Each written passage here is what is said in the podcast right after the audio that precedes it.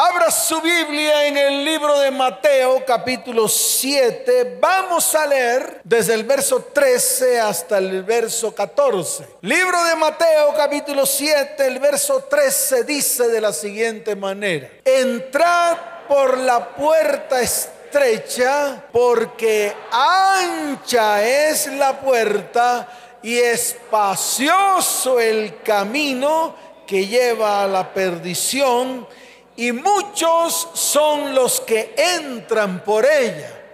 Verso 14. Porque estrecha es la puerta y angosto el camino que lleva a la vida y pocos son los que la hallan. Amén y amén. ¿Cuántos dicen amén a esto? ¿Cuántos dicen amén a esto?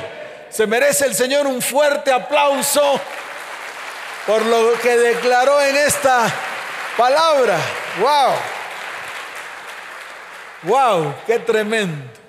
Y escuche esto, cuando entregamos nuestra vida al Señor, no llegamos directamente al cielo, porque muchos piensan que hacen una oración de fe e inmediatamente vamos rumbo al cielo. Y hoy quiero decirles que no, eso no se logra con una simple oración. Tenemos un destino aquí en la tierra y ese destino hay que cumplirlo. Todo lo que usted tiene aquí en la tierra lo tiene que cumplir. Ese destino y ese propósito que Dios colocó en su vida lo tiene que comenzar a cumplir en la tierra. Tenemos un propósito que cumplir. No estamos aquí simplemente por pasar por los procesos que la vida nos ofrece, como estudiar, algunos van al colegio, otros van a la universidad, otros consiguen trabajo, comienzan a trabajar, comienzan a devengar dinero, comienzan a comer, comienzan a ir a la letrina, vuelve, trabajan, vuelve, comen, vuelven, van a la letrina, compran algunos casa, otros compran carro, otros conocen a su cónyuge, otros tienen hijos, conforman familias, otros dicen que no van a conformar familias, pero paran teniendo hijos por todos lados, embarazan a la que se encuentran por el camino, en fin, hay muchas cosas por hacer en este mundo, muchas. Algunos enfocados hacia su propósito, algunos tienen sueños, anhelos, deseos, otros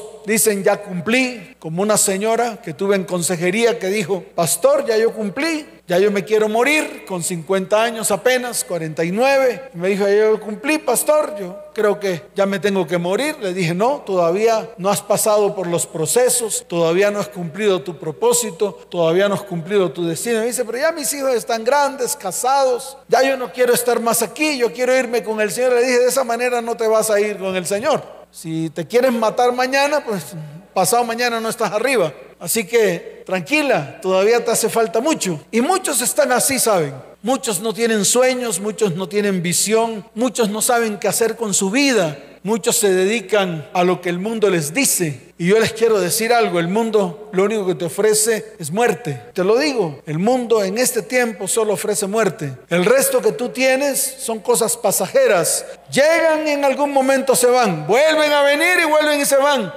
¿Por qué? Porque precisamente el mundo no te ofrece nada.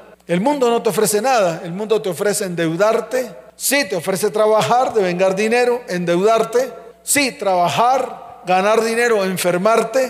Eso es lo que te ofrece el mundo. Mire, y verá. Vaya a los hospitales, vaya a miles y miles de personas que están sufriendo enfermedades.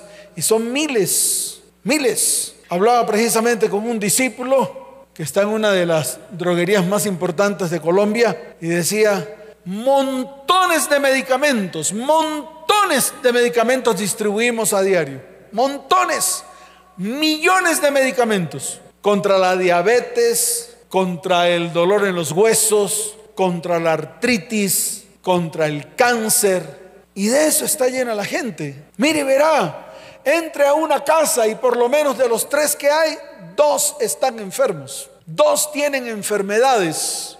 Vaya a cualquier lugar, a cualquier lugar de la tierra y va a encontrar a miles con migrañas, a miles con problemas digestivos. Vaya al interior de los hogares y que encuentra destrucción, separaciones, insultos, maldición, maledicencia. Vaya hoy a los hogares y a las familias de la tierra y que encuentra descendientes destruidos, sin propósito, desvirolados, desque. Dígalo fuerte, desque. Y de eso está lleno el mundo, llenos de vicios, llenos de tormentos, llenos de dolor. Eso es lo que usted encuentra en el mundo. Ay, pastor, pero yo los veo rumbeando, mamando ron, metiendo marihuana, burros veo yo, pastor, todos lindos, riéndose. Ahí en las redes sociales todos tomándose fotos. Pura apariencia y pura paja. Apariencia. Lo que usted ve en las redes sociales es pura apariencia, pura sonrisa postiza, pura felicidad vana y mentirosa. Y de eso está lleno el mundo. Entonces yo no entiendo por qué hoy los cristianos quieren estar en el mundo. Yo no entiendo por qué se quieren devolver al mundo. No entiendo por qué. Si el mundo está lleno de pura basura, de pura porquería, el mundo no te ofrece nada. Las naciones de la tierra no te ofrecen nada. Los gobiernos no te ofrecen nada.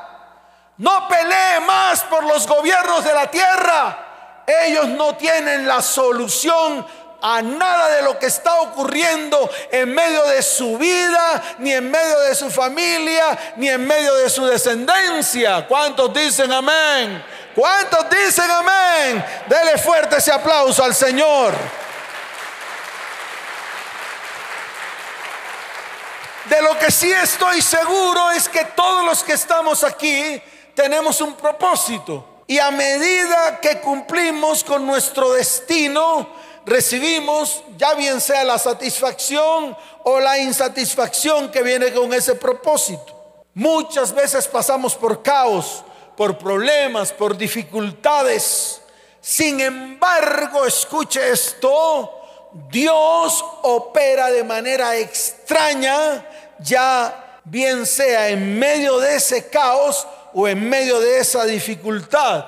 Y muchas veces ese caos y esa dificultad se convierte en un medio, en una manera de desarrollarnos, de madurar y de crecer. Pero para eso se necesita firmeza. Para eso se necesita hombres y mujeres firmes delante de Dios para que Dios comience a obrar, para que Dios comience a transformar, para que Dios pueda convertir ese caos y ese desorden en orden. De hecho, ya lo hizo una vez y lo ha hecho muchas veces y lo seguirá haciendo. Si usted lee Génesis, usted ve la muestra de el mundo actual que ocurrió hace miles de años atrás, pero es exactamente lo mismo que estamos viendo en el mundo actual. Dice la palabra que la tierra estaba desordenada y vacía. ¿Estaba como? Estaba desordenada y vacía. Había oscuridad, densas tinieblas, habían abismos. Pero en esos momentos el Espíritu de Dios se movía sobre la faz de las aguas. Y entonces el verbo habló. ¿Y entonces qué? Dígalo fuerte, ¿quién habló? Habló el verbo. Y cuando el verbo levantó su voz, todas esas tinieblas y toda esa oscuridad se convirtió en luz. Eso mismo quiere hacer el Señor en este tiempo. Por eso, abre su boca. ¿Qué hace el Señor? Dígalo fuerte, ¿qué hace el Señor? Abre su boca para traer luz en medio de las tinieblas y oscuridades que nosotros estamos viviendo en este tiempo. ¿Cuántos dicen amén? Eso se merece un, fuerte aplauso al Señor. Y esto mismo que tal vez usted está viviendo ocurrió también con el pueblo de Israel. Y es nuestro ejemplo. Mire, cuando yo abro la Biblia, cuando yo miro, por ejemplo, el libro de Éxodo, digo, wow, me doy cuenta que lo que está escrito en Éxodo es exactamente lo mismo que el pueblo de Dios está viviendo en este tiempo. Mire, a Egipto llegó, el primero que llegó fue José. Usted sabe en qué condición llegó José. José llegó a Egipto, escuche bien, siendo esclavo. Y luego lo acusaron de algo que no hizo y lo metieron a la cárcel. Pero Dios aprovechó ese momento de la cárcel para engrandecer el nombre de José porque tenía un propósito. ¿Tenía un qué? Claro, tenía un propósito de salvar a toda su familia del hambre. Ese era el propósito. Y él mismo lo declaró. Él mismo dijo, el propósito que Dios tenía cuando me trajo a este lugar, cuando me trajo a Egipto, fue el salvar no solamente mi familia, sino toda una generación, sino toda una qué.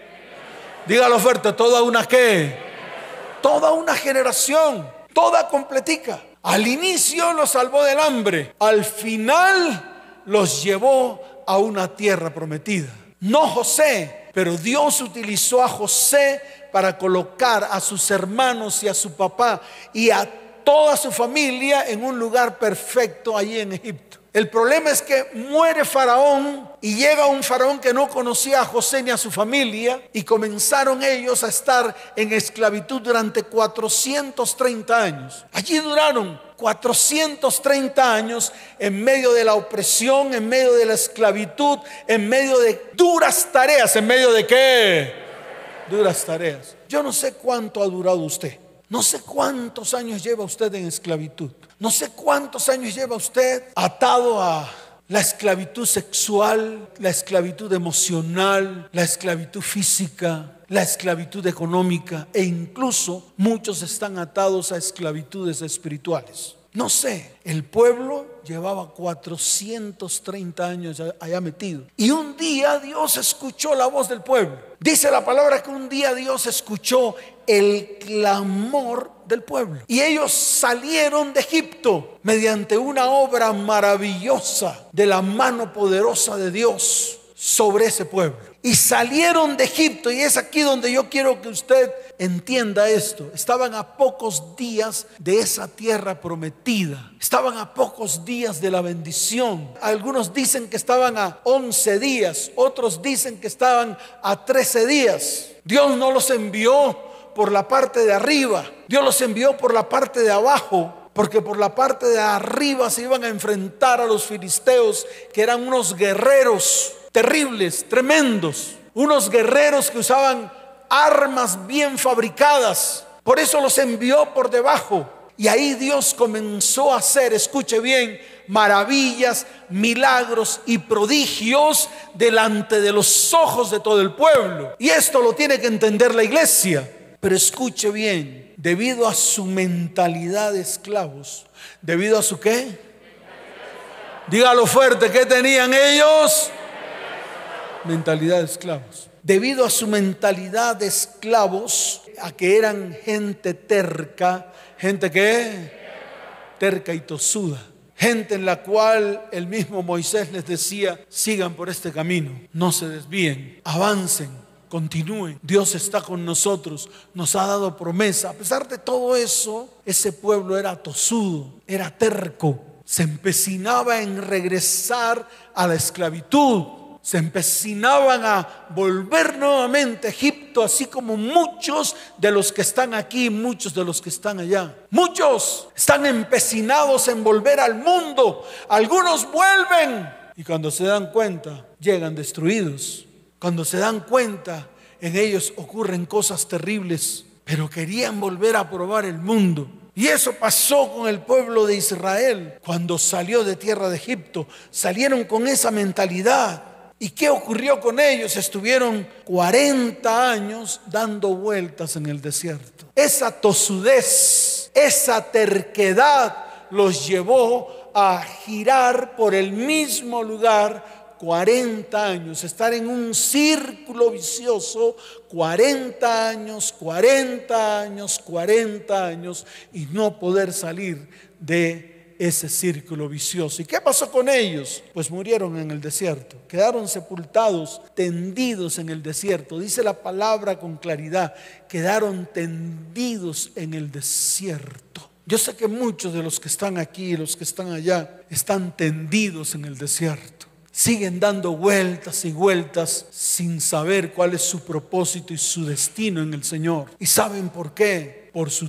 tosudez, por su terquedad y ese es el tiempo en el cual Dios te dice, es el tiempo de salir de ese desierto en el cual estás. Es el tiempo de cambiar de mentalidad. Es el tiempo de arrepentirte. Es el tiempo de qué? Dígalo fuerte, es el tiempo de qué? Claro, de arrepentirte. porque eso significa arrepentimiento.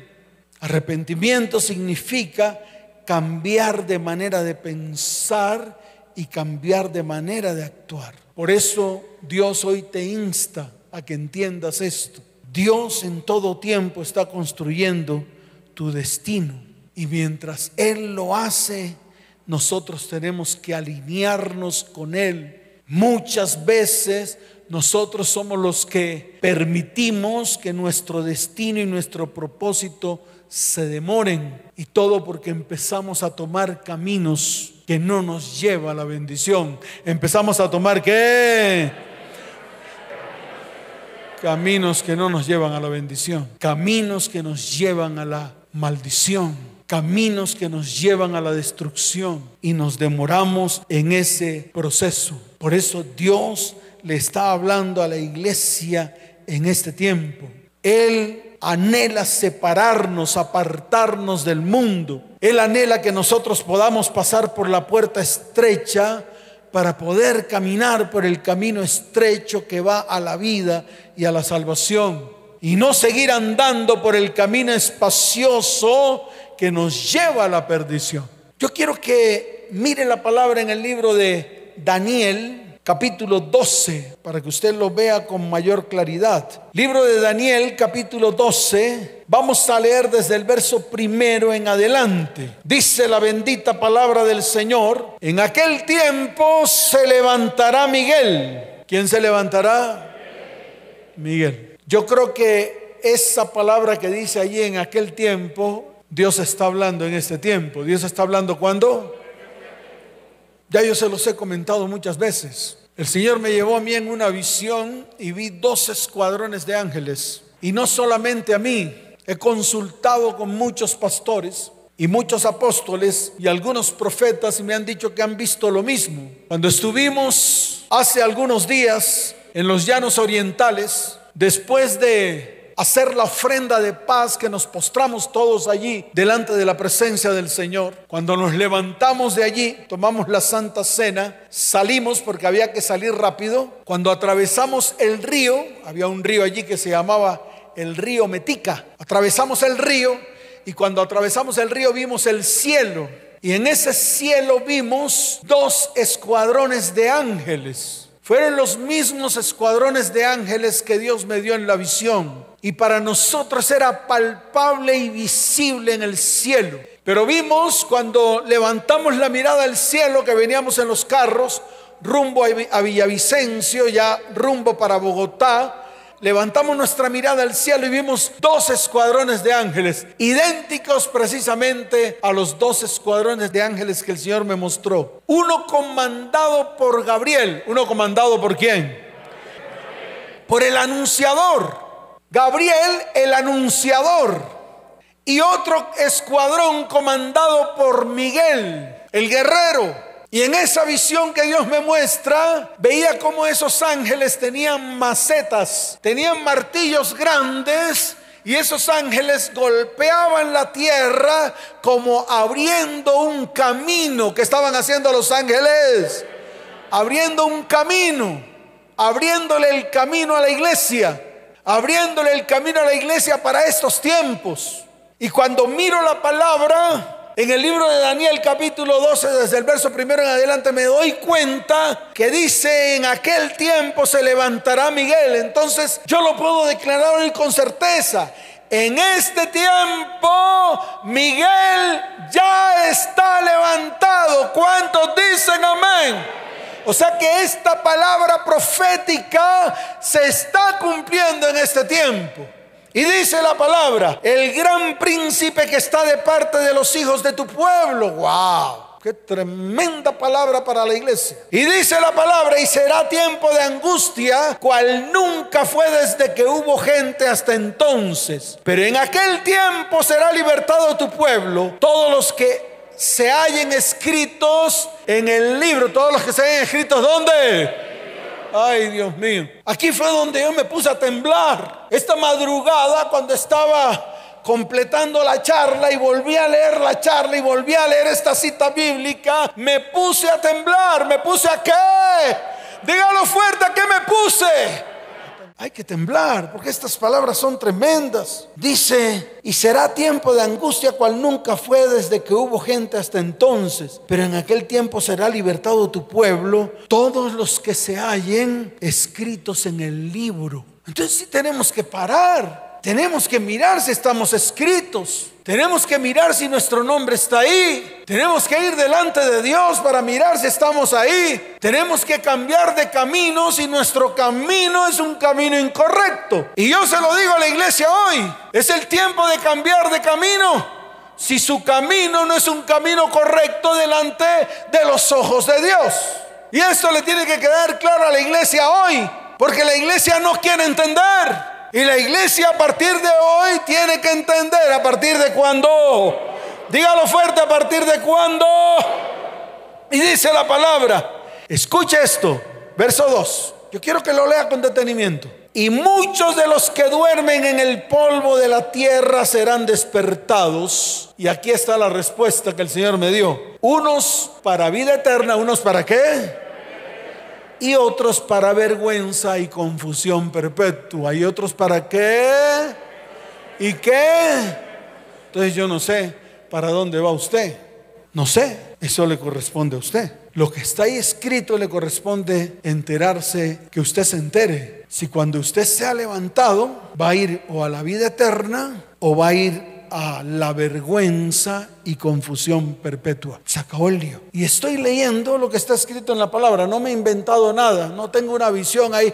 A ver, es que el Señor me mostró. No, nada de eso. Yo no tengo que decir algo que Dios no me diga que diga. De ninguna manera. Él no me ha dicho la fecha en la cual Él va a venir. No me lo ha dicho. No tengo ni idea. A mí Dios todavía no me lo mostró en visión ni me ha dicho, Luisito, Luisito. No, no me ha dicho eso. ¿Por qué? Porque si digo algo que Él no me ha dicho, entonces yo soy el que paso vergüenza. Entonces usted va a escuchar esta charla por la radio y va a decir, el pastor está loco porque ya estamos en octubre y nada pasó. Y yo prefiero quedarme callado.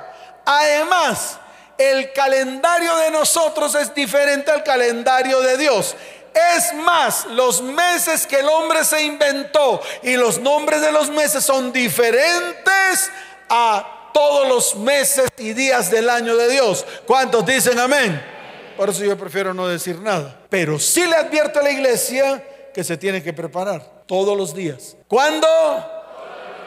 Todos los días. Y esto hoy se lo quiero reiterar a la iglesia porque son los tiempos. ¿Cuántos dicen amén? Dele fuerte ese aplauso al Señor. Y aquí viene la pregunta. Aquí viene la pregunta, ¿en qué camino andas? Esa es la gran pregunta. ¿En qué camino andamos? Porque yo también me tengo que meter en la cochada. No solamente son ustedes, no solamente son los que están aquí y los que están allá y los que van a escuchar esta charla. Yo también me tengo que hacer la pregunta, ¿en qué camino estoy? En cualquier camino que estés, hay una palabra en el libro de Proverbios, vaya Proverbios, capítulo 3, desde el verso 5 hasta el verso 6. Mire lo que dice la palabra. Fíate de Yahweh de todo tu corazón y no te apoyes en tu propia prudencia. ¿Y no te apoyes en qué? Dígalo fuerte y no te apoyes en qué. Así que no empieces a hacer conjeturas ahí en la silla. No empieza a rascarse la nalga, ni empieza a moverse. Porque eso es lo que hacen. Se incomodan y empiezan ahí a rascarse todo. Empiezan a incomodarse. No se, no, se, incomode, no comience con sus teologías baratas, más bien vaya a la palabra, vaya delante de la presencia del Señor. En vez de hacer discusiones, en vez de comenzar a discutir y a decir cosas, más bien vaya delante del Señor, sea prudente, vaya delante del Señor, incline su rostro y dígale, Señor, ¿será que el calvo está hablando la verdad? ¿Ya? Eso es todo. Entonces el Señor le va a decir, pues ahí está escrito, no ha dicho nada raro, no ha hablado paja, no ha hecho ninguna declaración que emocione a nadie, no ha bailado por todo en la tarima, no ha hecho morisquetas ni ha hablado bonito. No, Dios no te va a decir eso. Por eso tenemos que mantenernos firmes. Y ahí lo dice. Dice, fíate de Yahweh de todo tu corazón. Y dice además, escuche bien, y no te apoyes en tu propia prudencia, reconócelo como dice. Dígalo fuerte. Eso es arrepentimiento. Ese es el significado de lo que significa arrepentimiento, reconocer. Por eso dice, reconócelo en todos tus caminos. ¿Reconócelo en qué? Comience, comience por los caminos que está andando en el área sexual. Reconócelo por los caminos que estás andando en el área emocional. Reconócelo en todos los caminos que estás andando en el área económica. Reconócelo en todos tus caminos en que estás andando en tu área física. Reconócelo en todos tus caminos que estás andando en el área espiritual. Eso es lo que tenemos que hacer. Eso es lo que dice la palabra. Y mire lo que dice. Cuando tú haces esto, entonces dice la palabra, y Él, ¿quién? Enderezará tus veredas. Se acabó el lío. ¿Por qué no lo practicamos? Por lo menos lo dijo el proverbista. El proverbista se dio cuenta a tiempo. El proverbista lo dejó escrito para enseñanza, no solamente para ti, sino también para mí. ¿Cuántos dicen amén? Entonces este es el tiempo. Es el tiempo de reconocer al Señor en todos nuestros caminos, en todos, en todos, mirar los caminos por donde estamos andando y permitir que Él comience a enderezar, permitir que Él comience a qué. Dígalo fuerte que Él comience a qué. Él lo dijo en el libro de Juan, capítulo 14, verso 6. Dice la bendita palabra del Señor. Jesús le dijo, en mi Biblia está en rojo, no sé si en la suya está en rojo. Por lo menos esta Biblia que tengo yo aquí toda cachureta, esta Biblia toda qué? Cachureta, vea, está toda desarmada y no ha habido poder humano de que alguien me regale una. Nadie me quiere regalar una Biblia, pero tiene que ser igual a esta. No, fuerte, que me soporte. Una Biblia que me aguante, que aguante todos los, los remiendos, que aguante todos los que... Claro, porque a mí me gusta comérmela. Que aguante cuando yo me la meta a la boca. A veces me sabe a dulce, a veces me sabe a miel, pero a veces me sabe a hiel. Y muchas veces la tengo que botar de mi boca y volverla a desarrugar y decirle, Señor, esta palabra no se puede perder. Tengo que grabarla en mi mente y tengo que guardarla en mi corazón. ¿Cuántos dicen amén? Mire lo que dice la palabra en el libro de Juan capítulo 14, verso 6. Dice, yo soy el camino, como dice, y la verdad y la vida. Y dice, nadie viene al Padre sino por mí. Nadie viene al qué, sino por quién, sino por Él. Cuando tú entregas tus caminos, Él los endereza y te coloca en el camino correcto. Todas las áreas. En el camino por donde tú tienes que andar. En el camino por donde qué? Claro, por donde tú tienes que andar. Y yo estoy seguro que muchos de los que están aquí están transitando por el camino ancho, por el camino holgado. Se han metido por esa puerta ancha y los han conducido a caminos espaciosos que los están llevando a la perdición. Y la palabra lo dice de una manera clara y muchos actualmente transitan por ese camino, camino de perdición. Ese camino nos conduce a un valle de sombra de muerte, lleno de maldad, lleno de iniquidad, lleno de maldición, lleno de enfermedades, lleno de muertes. Y muchos de nosotros estamos transitando por esos caminos. Por eso es necesario ponernos firmes y permitir que sea el Señor el que comience a enderezar todos, absolutamente todos nuestros caminos. ¿Cuántos dicen amén? ¿Cuántos dicen amén? Dele fuerte ese aplauso al Señor. Y les voy a decir brevemente por qué. Porque todo esto tiene una base. Yo no puedo estar hablando aquí paja, tiene una base. Y lo primero que nos ha ocurrido es que hemos bajado la guardia.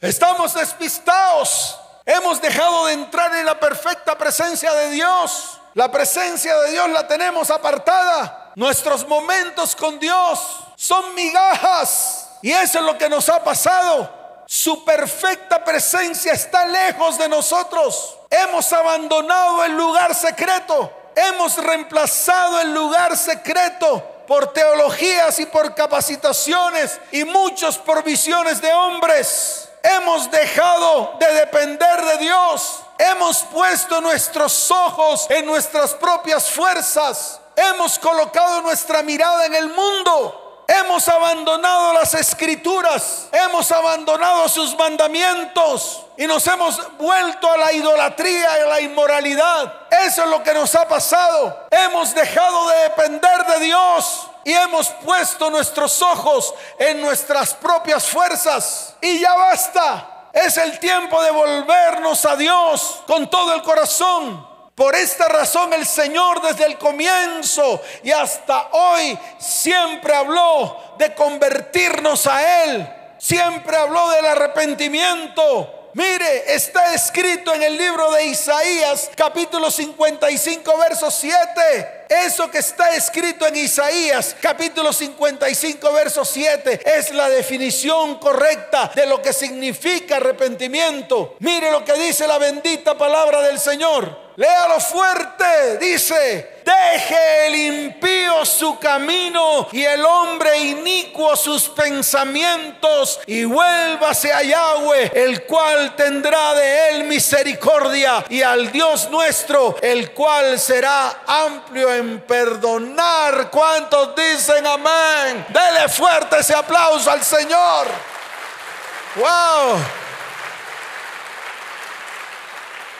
No solamente lo dijo el Señor en el Nuevo Testamento, en el Antiguo Testamento hay muchas palabras que el mismo Señor declaró a su pueblo y le dijo, pueblo, vuélvete a mí. Si usted observa en el Éxodo, si usted mira Deuteronomio, si usted mira el libro de Josué, si usted mira el libro de jueces, si usted lee en los libros de primera y segunda de reyes, ahí va a encontrar por todos lados los momentos en que Dios le habla a su pueblo de una manera directa y le dice, pueblo mío, vuélvete a mí con todo el corazón. Y hoy está diciéndole lo mismo a su iglesia. quién se lo está diciendo?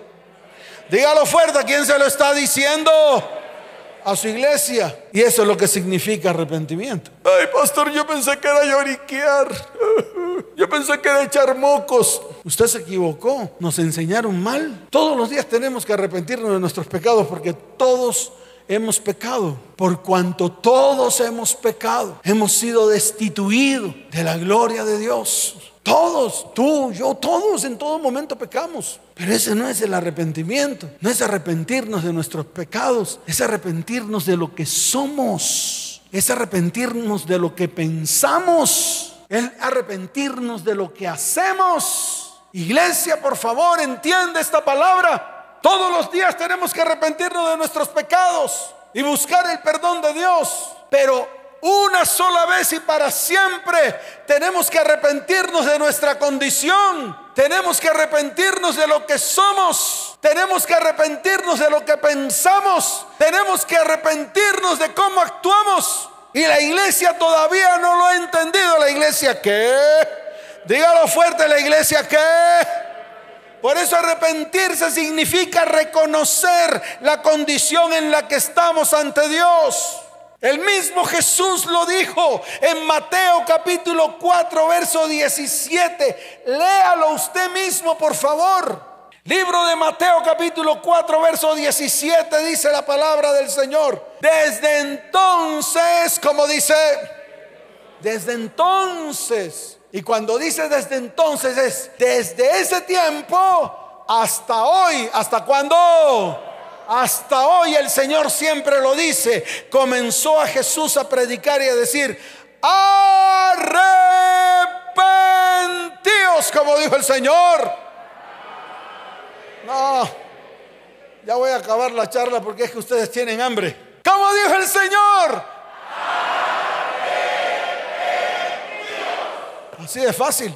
¿Por qué no lo entendemos? Que seguimos siendo tosudos, oiga. Él lo dijo, está escrito en rojo, lo dijo Jesús. Arrepentíos porque el reino de los cielos sea que. Wow. Y está aquí en medio de nosotros. Y su espíritu está aquí en medio de nosotros.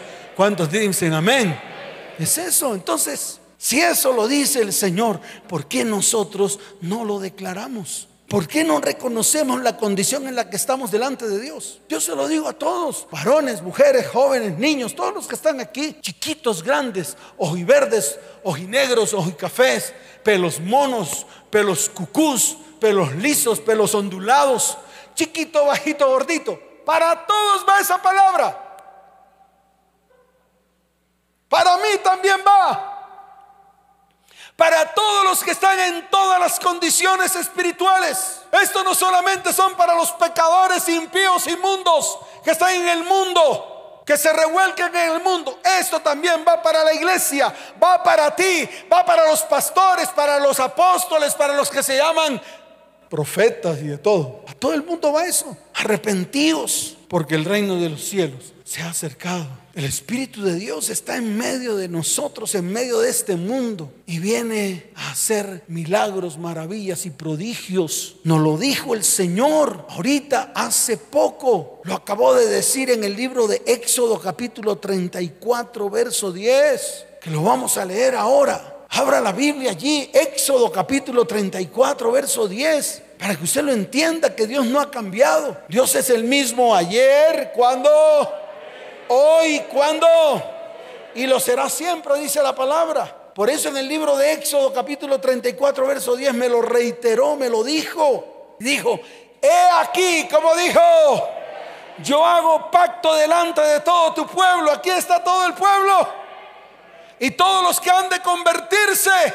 Y todos los que han de venir. Y todos los que ya están sobre la tierra y todos los que van a escuchar este mensaje mañana, pasado, dentro de un mes, dentro de dos meses. Y el Señor lo dijo y aquí está escrito y dice, haré maravillas, haré que. Dígalo fuerte, haré que maravillas que no han sido hechas en toda la tierra, ni en nación alguno, y verá todo el pueblo en medio del cual estás tú, la obra que Yahweh habrá, hará, porque será cosa tremenda la que yo haré contigo. ¿Cuántos dicen amén? ¿Cuántos dicen amén? Dele fuerte ese aplauso al que vive. Fuerte. Wow. Por eso en Mateo 7, volvamos a Mateo 7, espacioso el camino que lleva a la perdición y muchos son los que entran por ella. Y el verso 14 dice, porque estrecha es la puerta y angosto el camino que lleva a la vida y pocos son los que la hallan. ¡Wow! ¡Qué tremendo! Tremenda palabra que hasta hoy tiene que vivir en medio de nuestra vida y en medio de nuestro corazón. ¿Cuántos dicen amén? ¿Cuántos dicen amén? Ahora, ¿quién es la puerta? Aquí es donde viene la revelación. Aquí es donde viene la palabra viva. Aquí está la palabra que vivifica. Mire lo que dice la palabra en el libro de Juan capítulo 10, verso 7. Vaya Juan capítulo 10, verso 7. Y Dios va a abrir los ojos de su entendimiento para que comprenda de una vez por todas qué es lo que tiene que hacer. Juan capítulo 10, verso 7 dice la bendita palabra del Señor. Volvió pues Jesús a decirle, dígalo fuerte, de cierto, de cierto os digo.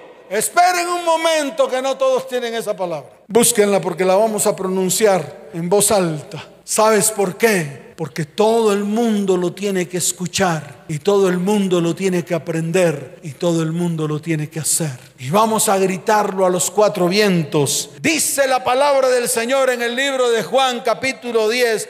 Yo soy la puerta el que por mí entrare será salvo y entrará y saldrá y hallará pastos. Amén y amén. ¿Cuántos dicen amén? Dele fuerte ese aplauso al que vive por los siglos de los siglos.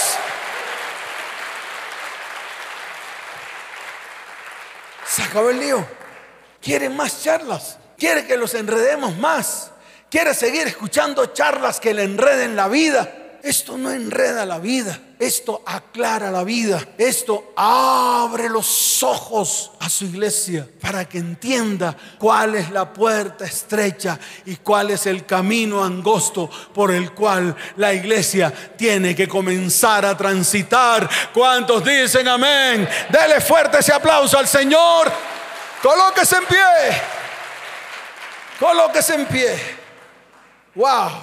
Hay una oración en el libro de Efesios capítulo primero. Yo quiero que usted tome la Biblia en el libro de Efesios capítulo primero, porque es una oración que usted va a declarar con sus propios labios, con su propia boca y en primera persona, para que usted entienda en qué posición está, para que si usted esté transitando en algún camino de perdición, porque de pronto ha entrado usted por esa puerta ancha, por ese camino ancho que va directo a la perdición, y a la destrucción, haga un alto en el camino. Para que usted lo entienda, todo lo que Dios quiere hacer en medio de su iglesia. Quiero que levante su mano derecha. Quiero que allí donde está, cierre sus ojos y reconozca delante de Dios.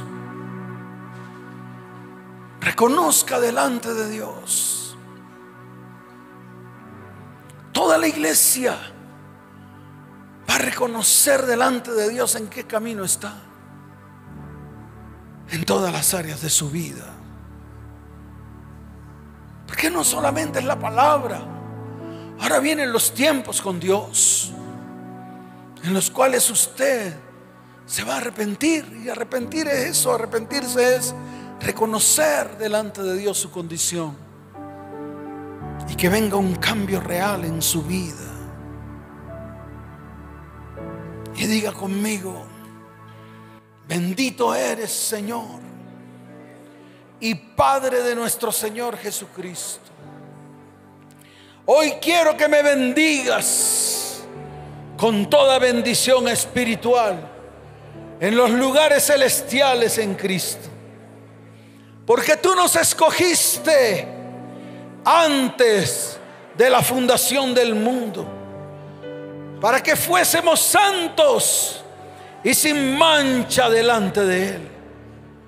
Nos escogiste en amor y nos predestinaste para ser adoptados hijos tuyos por medio de Jesucristo, según el puro afecto de tu perfecta voluntad.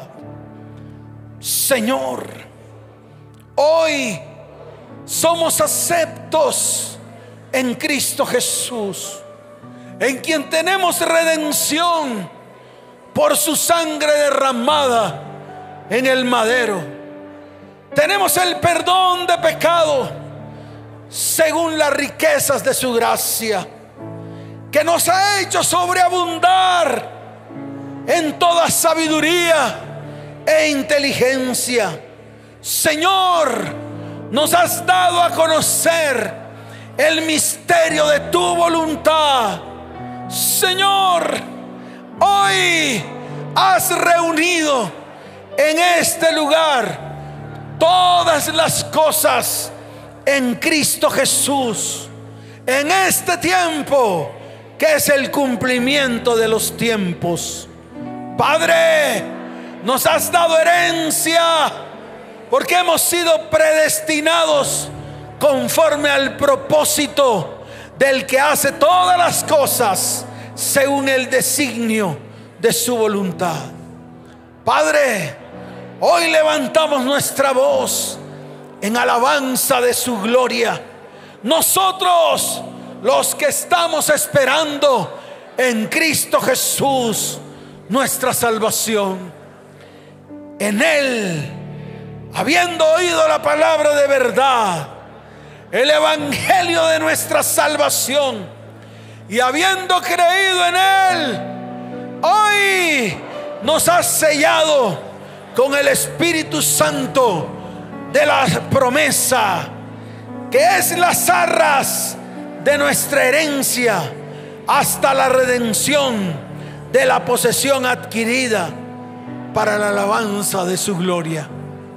Padre, aquí estamos Hoy nos presentamos delante de ti.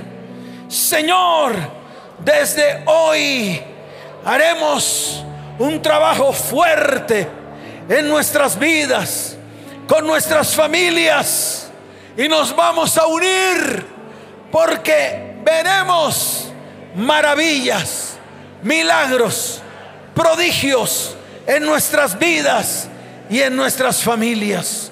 Señor, hoy presentamos nuestras familias delante de ti, Señor. extiende. Levante su voz y diga, extiende tu misericordia y tu bondad sobre nosotros. Padre, Padre, hoy estamos delante de ti. Levanta tus manos al cielo.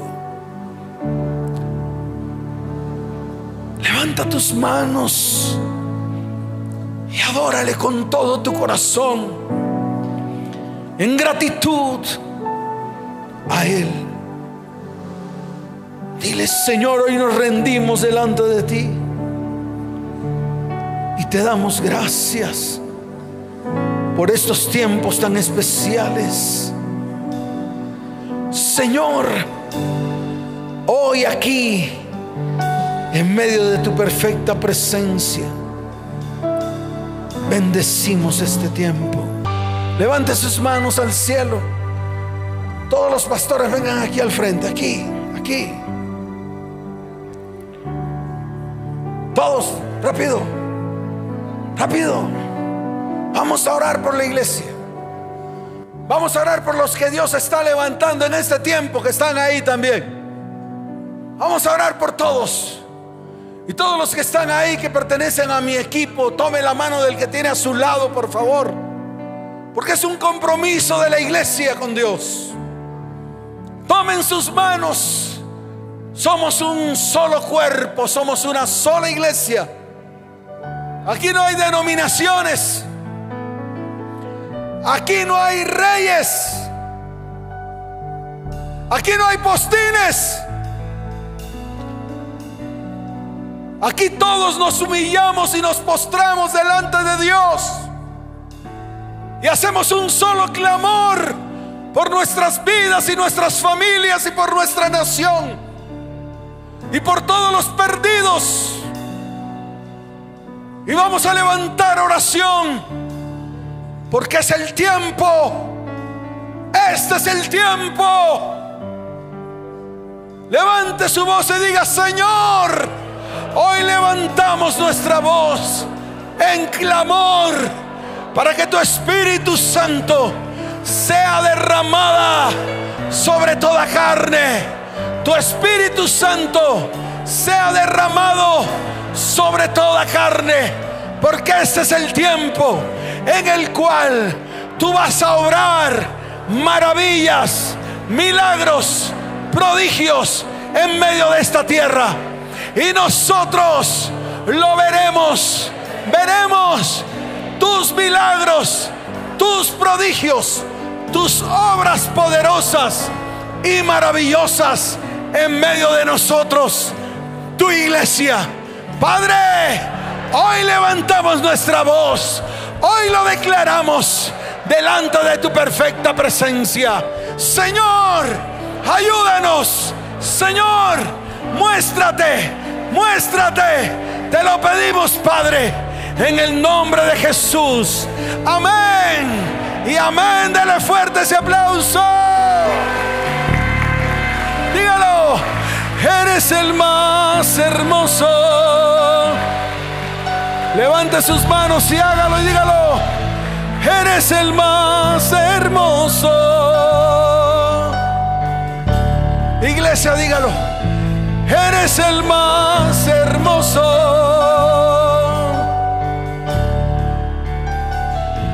Eres el más hermoso.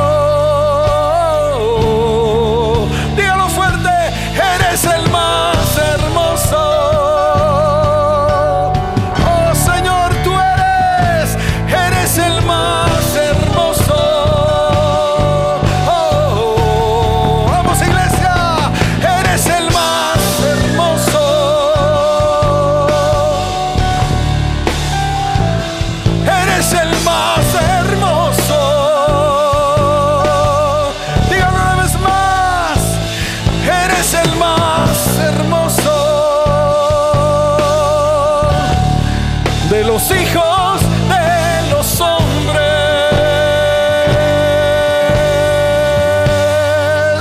Fuerte ese aplauso al que vive. Amén. Amén. De un grito de victoria. De un grito de victoria. Fuerte ese aplauso. Oh, gracias Señor. Amén. Oh, gracias Padre. Quiero saber cuántos vienen hoy por primera vez a este lugar. Si tú vienes por primera vez, levanta tu mano al cielo. Si te invitaron, si vienes aquí porque escuchaste las charlas. Si vienes aquí queriendo conocer al pastor Calvo, aquí estoy. Venga y me conoce. Que yo también lo quiero conocer a usted. Quiero que todos los que levantaron su mano y aún aquellos que no han levantado su mano y que quieran venir aquí al frente a presentarse delante del Señor, pueden venir con todas sus cosas porque no va a volver a su silla. Vengan para acá rápido. Quiero orar por ustedes. Vengan para acá. Vengan para acá. Amén. Vengan para acá. Rápido. Voy a orar por ustedes. Vengan para acá. Vamos a sentar aquí para estar más cerca.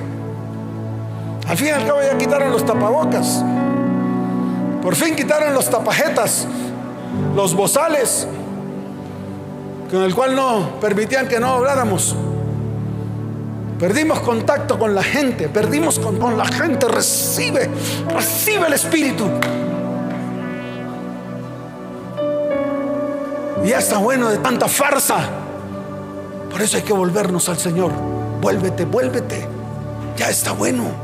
Ya has vivido demasiado. Tu vida no puede seguir desordenada. Ahora es el tiempo de pararte firme. Firme con un pantalón apretado. Amén. Inclinen su rostro. Voy a orar por ustedes. Padre, aquí están estos que han venido delante de ti. Padre, míralos. Tienen dificultades, necesidades y aman estar delante de ti, Señor, en este día. Padre, extiende tu mano de bondad y de misericordia sobre ellos. Escucha sus oraciones, Señor. Escucha sus clamores, Padre. Escucha las intenciones de sus corazones, Señor. Y atráelos a ti, Padre, con tu espíritu.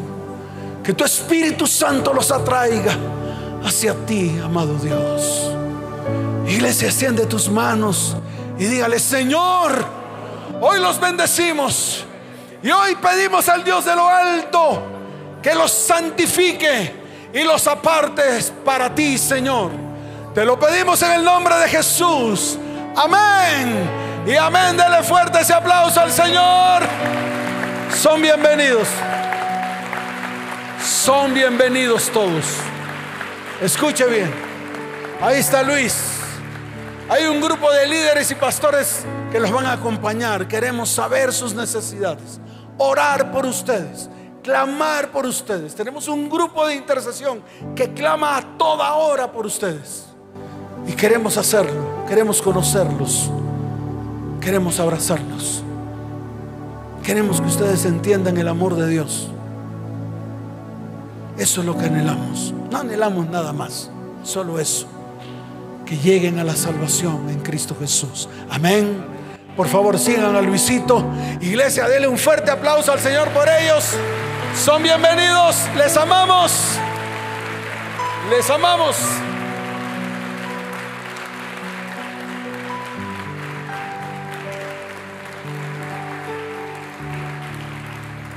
Fuerte ese aplauso. Fuerte ese aplauso. Oh Dios mío, nos gozamos en ti. Eres precioso, Señor. ¿Cuántos dicen amén? ¿Cuántos dicen amén? Levante sus manos al cielo. Padre, bendice a tu iglesia. Llévalos en paz y en bendición. Padre, tómalos en tus manos. Porque este es el tiempo de tu iglesia. Y te doy gracias por sus vidas. En el nombre de Jesús. Amén. Y amén. Vayan en paz. Que el Señor les bendiga. Les amo con todo mi corazón. Nos vemos. Chao, chao.